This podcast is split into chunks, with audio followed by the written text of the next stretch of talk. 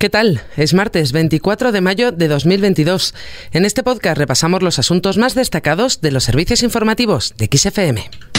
XFM Noticias con Carmen Desmonts. El Supremo revisará los indultos a los condenados por el Prusés. El Tribunal Supremo ha dado marcha atrás con los recursos de reposición presentados por PP, Vox y Ciudadanos después de que el mismo Supremo rechazara revisar las medidas de gracia. Así, la Sala Tercera estudiará los indultos concedidos al ex vicepresidente de la Generalitat, Oriol Junqueras, y los otros ocho condenados a penas de prisión por el proceso independentista catalán de 2017. El presidente de la Generalitat, Pere Aragonés, ha denunciado que este cambio de criterio del Supremo demuestra que está altamente politizado y sus decisiones dependen del color político de los jueces. Es un órgano judicial altamente politizado. Es muy fácil atribuir pues simpatías de los jueces a un partido u otro.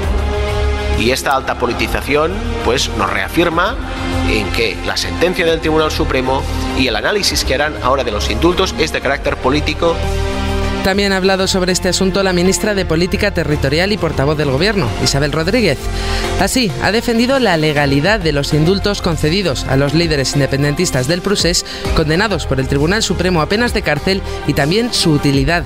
El Gobierno defiende la legalidad de todas eh, sus actuaciones, de todas, eh, y además, en el caso de, la situación eh, de los indultos, no solamente la legalidad, sino la utilidad. Por otro lado, la justicia europea ha devuelto la inmunidad de forma provisional a Puigdemont. El expresidente de la Generalitat y eurodiputado de Junts, Carles Puigdemont, ha celebrado esta decisión del Tribunal de Justicia de la Unión Europea. A través de su cuenta de Twitter, ha asegurado que seguirán luchando por la causa, a pesar de, ha dicho, las incertidumbres que haya y por más colosal que sea la fuerza del Estado español. Esta decisión también devuelve provisionalmente la inmunidad parlamentaria a los eurodiputados y ex Tony Comín y Clara Ponsati.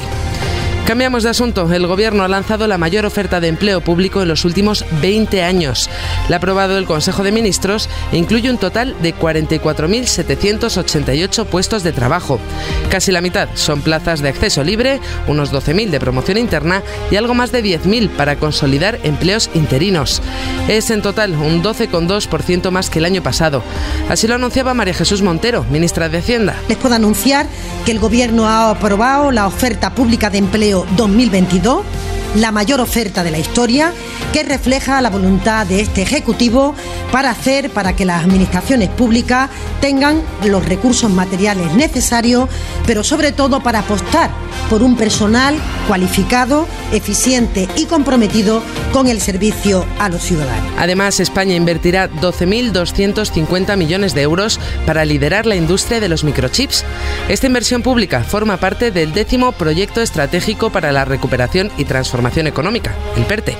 La vicepresidenta primera del Gobierno y ministra de Asuntos Económicos, Nadia Calviño, ha asegurado que esta inversión permitirá generar un efecto multiplicador en el conjunto de la economía española. El Consejo de Ministros pone en marcha el que es probablemente el proyecto más ambicioso del plan de recuperación. Es el más ambicioso por su cuantía, ya que estamos hablando de más de 12.000 millones de euros de inversión pública por su impacto transformador, porque los semiconductores o los chips son un elemento esencial para nuestra industria y para el proceso de digitalización, y es el más ambicioso por su contribución a la autonomía estratégica en materia tecnológica de España y de la Unión Europea en su conjunto. Cambiamos de asunto. Alberto Núñez Feijó, presidente del PP, ha sido designado senador autonómico. Si bien solo ha contado con el apoyo de su partido, es decir, 41 votos, ejercerá desde el Senado como jefe de la oposición. Feijó reunirá a la Cámara Alta este viernes a los integrantes de los grupos parlamentarios del Congreso, Senado y Parlamento Europeo para fijar las prioridades de esta nueva etapa. Nos vamos a Ucrania, donde se han cumplido tres meses de guerra.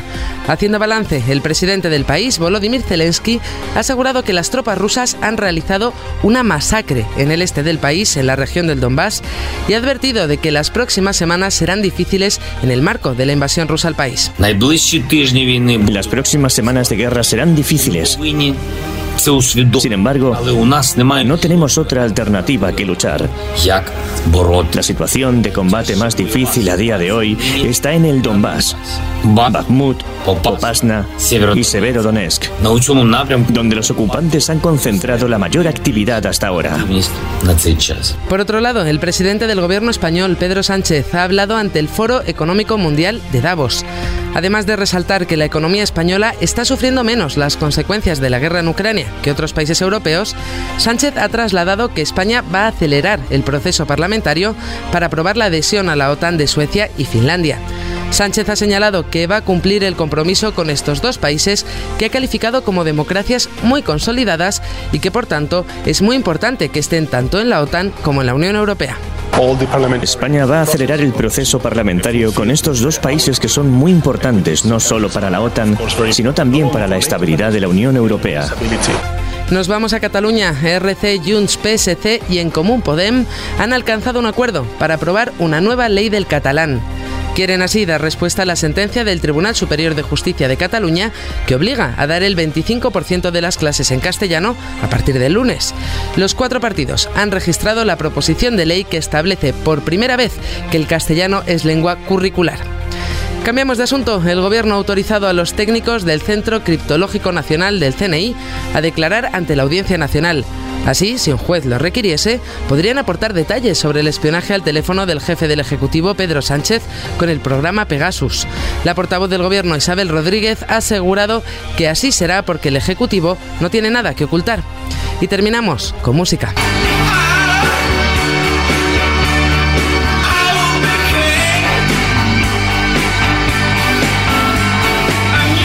Documental Moon Edge Daydream sobre la vida de David Bowie se ha estrenado en Cannes. Se trata de la primera grabación que cuenta con la autorización del patrimonio y la familia de Bowie. Así, el director, Brett Morgan, ha tenido acceso a unos 5 millones de documentos, incluidas grabaciones, ilustraciones y diarios. Tras cuatro años de trabajo, el documental ya ha visto la luz. Con esto lo dejamos. Recuerda que la información continúa actualizada puntualmente cada hora en los boletines de XFM en directo. Adiós.